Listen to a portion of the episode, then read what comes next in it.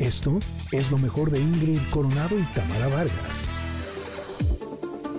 Y sí, llegamos al momento del comentarot este día miércoles y espero que les guste, que les guste esta reflexión de esta eh, frase que, que saqué del Twitter o del ex de Guillermo del Toro y que dice así, creo que vivimos nuestras vidas buscando la ruta más corta el espacio de estacionamiento más cercano, todo rápido, todo barato, todo fácil.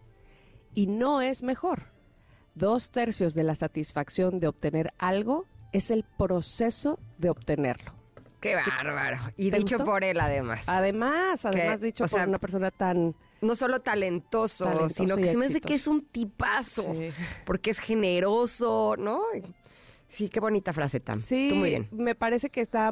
Eh, pues también muy ad hoc a, estos momentos, que pienso que a lo mejor al inicio de, de nuestras metas, de nuestros propósitos en este año, eh, deberíamos de valorar mucho justo los procesos para llegar a esas metas, ¿no? Y sobre todo no superestimar o sobrevalorar más bien eh, el, el, obtener las cosas rápido, el que, ay, pues ya llevo un mes en el gimnasio y no veo cambios, ¿eh? Así. o sea, ¿qué me pasa? Eh, sino justamente que nuestro objetivo vaya más hacia el disfrute, el gozo, el aprendizaje. Es que nos cuesta mucho trabajo porque además me parece a mí que además de todo estamos muy acostumbrados no solamente a buscar lo rápido y lo fácil y lo más cercano, como dice él, sino a sentir que cuando lo obtenemos ya fregué. Y, y, lo voy a buscar a propósito porque te voy a demostrar que te voy a es que la palabra sería otra, pero te voy a fregar. O sea, no hago la fila. Dila que es, dila que es. Pues mira, no, no, no hay necesidad porque estoy segura que lo entienden. Cuando alguien no hace la fila en algún lugar donde se debe hacer fila, hasta siente como que yo soy el más chido, ¿no? Como que soy, ya, ya, ya me los fregué a todos. Uh, Entonces, pero hasta... O me metí en la fila de la... Me metí en la fila del, tráfico. Exacto, exacto. Este, o algo hice donde donde no solamente eh, tú pareces más tarado que yo, sino que yo soy el más listo de todos, ¿no? Este, y entonces, eso tiene que ver, me parece a mí, también con un asunto cultural y de educación. Eh, y entonces, esta, este, esto que nos propone él de, tener eh, el disfrute de de valorar el proceso y además es verdad qué satisfacción se encuentra cuando algo te costó, ¿no? Cuando eh, a lo mejor fue, no sé, fuiste paso a paso, diste tres pasos adelante, regresaste uno y medio y luego otra vez cuatro y regresaste dos, en fin. Y, y al final de todo y lo logras, wow, sientes como que, no sé, e, evidentemente valió la pena el esfuerzo, valió la pena el sacrificio. Fíjate que cuando yo era más chavita estaba en la universidad y me acuerdo mucho que en la Facultad de Teatro nos decían mucho eso, es que eh, las personas que sufren este más, digamos que interpretan mejor y yo decía, ay, te cae, tengo que sufrir las cosas y ahora me doy cuenta que lo malentendí o me lo mal explicaron y, y no es que tengas que sufrir las cosas, es que es este asunto de eso que te cuesta trabajo, eso que haces poco a poco, eso que a lo mejor no tienes eh, a la mano tan rápido, evidentemente le vas a poner otro valor y al final va a tener un resultado de, de más, eso, de más gozo y satisfacción.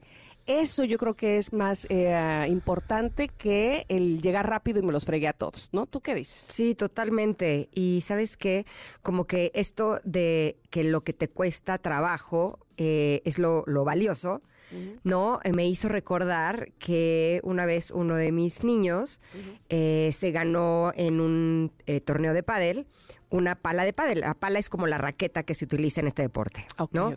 Pero era una pala que cuando se la dieron, eh, eh, me decía, esta es una pala de eh, estas tiendas que tienen doble X.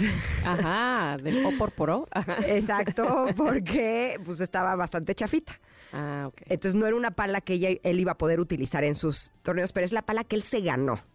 Y se los juro que después, cuando llegamos a casa, estaba viendo la tele abrazando su pala. Así. Ándale. Todo el tiempo estaba abrazando su pala. Porque finalmente era su pala que se ganó, ¿no? Y ahí es donde me hizo reflexionar cómo muchas veces le damos el valor a las cosas por el valor de las cosas que tienen en el mercado y no realmente por el valor que tiene esa cosa en sí, ¿no? Y justo creo que el que empecemos a cambiar nuestra forma de pensar y nos demos cuenta de que no lo rápido o incluso no lo caro, es lo valioso, sino que lo valioso es lo que está, eh, pues ahora sí que más cerca de tu corazón, ¿no? Lo que tiene más valor estimativo para ti, que puede ser algo que a lo mejor no es ni siquiera caro, ¿no? Ahorita estaba pensando, por ejemplo, en los torneos que han ganado mis hijos y que se han eh, ganado sus trofeos pues uno de los trofeos que tienen ahí, pues no es que valga mucha cantidad de dinero, pero lo tienen siempre junto a su cama y es de sus artículos más valiosos en el mundo. Y de hecho hicimos una ceremonia para despedirnos del departamento en el que vivimos, porque lo estamos vendiendo. Mm. Y entonces hicimos como un altar para la ceremonia de despedida. Y entonces eh, era el altar en la mesa del comedor, en donde eh, pues normalmente los altares tienen eh, flores, imágenes de, pues puede ser de María o de Jesús o de algún santo o de algún ángel, incienso, ¿no?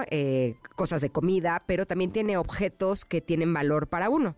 tenemos un altar en la casa en donde yo tengo mis oráculos, donde tengo imágenes pues de, de las cosas en las que yo creo, ¿no? Pero entonces les dije, agarren eh, las cosas que para ustedes sean valiosas. Se los juro que hubieran llorado de la risa. porque no solamente estaban sus trofeos, sino que, muy chistoso, porque pusieron su mochila. Claro. Porque para ellos es valioso. Representa, por claro, representa su escuela, representan sus estudios, ¿no? Su esfuerzo. exacto, pusieron sus palas de pádel, por supuesto, ¿no? Y, ponían como objetos, de pronto una piedra o de pronto una pulsera que alguien les regaló, ¿no? Como estas cosas que para ellos eh, tenían como un valor estimativo mucho más grande que las cosas valiosas como tal, ¿no? Entonces, eh, yo creo que es bien importante que nos demos cuenta que no lo rápido eh, siempre va a ser lo mejor. Y una de las cosas en donde es más claro, pues es en la comida. ¿No? Por algo esto de la comida rápida, que no es como lo más saludable y no es lo mejor. Y estos platillos que hacían nuestras abuelas, en donde estaban batiendo el, guisado, ¿no? Durante horas enteras, porque era a fuego muy lento. Mi abuela hacía el dulce de pitaya, que tardaba como 20 horas.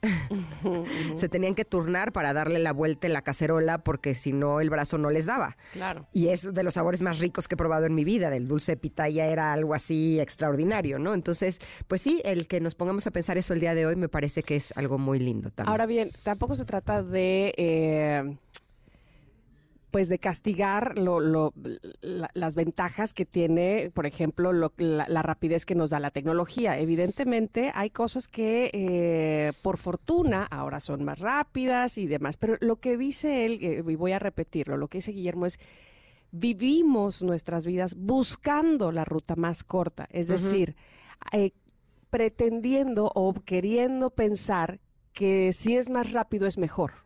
Y no necesariamente porque entonces cuando no lo es, creemos que eh, lo estamos, o, no, no se lo creemos, lo estamos padeciendo y lo estamos sufriendo y estamos pensando que qué tontos somos, alguien lo consiguió más rápido que yo, alguien ya lo logró y yo aquí estoy todavía y sobre todo exigiéndole al tiempo. Muchas cosas, muchas veces no está en nuestras manos que las cosas sean rápidas o no. no muchas veces, la mayoría.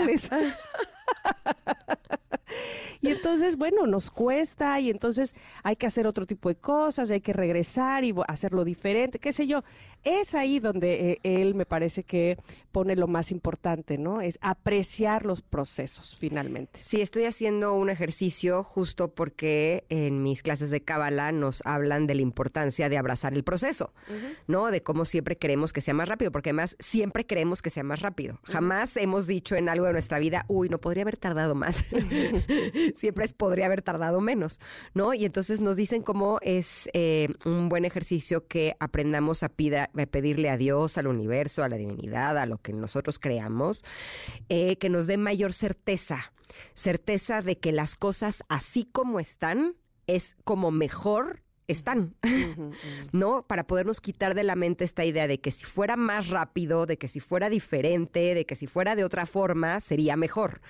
Y justo lo que necesitamos es certeza, y lo que dicen los cabalistas es que la certeza es un regalo es un regalo que el poder, el gran espíritu, eh, le podemos poner cualquier nombre, te da. Entonces, el pedirle que nos dé la certeza de que las cosas así como están es lo mejor que pueden estar, híjole, sí, es algo que te da paz. Yo puse una alarma en mi teléfono todos los días a las 9.55 y sí me ayuda a estar, estar más tranquila en el día, la pues, verdad. Esta, este comentario, eh, por supuesto, es compartible en nuestras redes sociales. Lo pueden encontrar en arroba Ingrid Tamara MBS, también en nuestro WhatsApp 5578651025. Y ahora también esta sección, así exclusivamente, pueden encontrarla en eh, nuestras plataformas digitales, es decir, en nuestro podcast. Ah, qué maravilla decirlo así. Esto fue lo mejor de Ingrid Coronado y Tamara Vargas.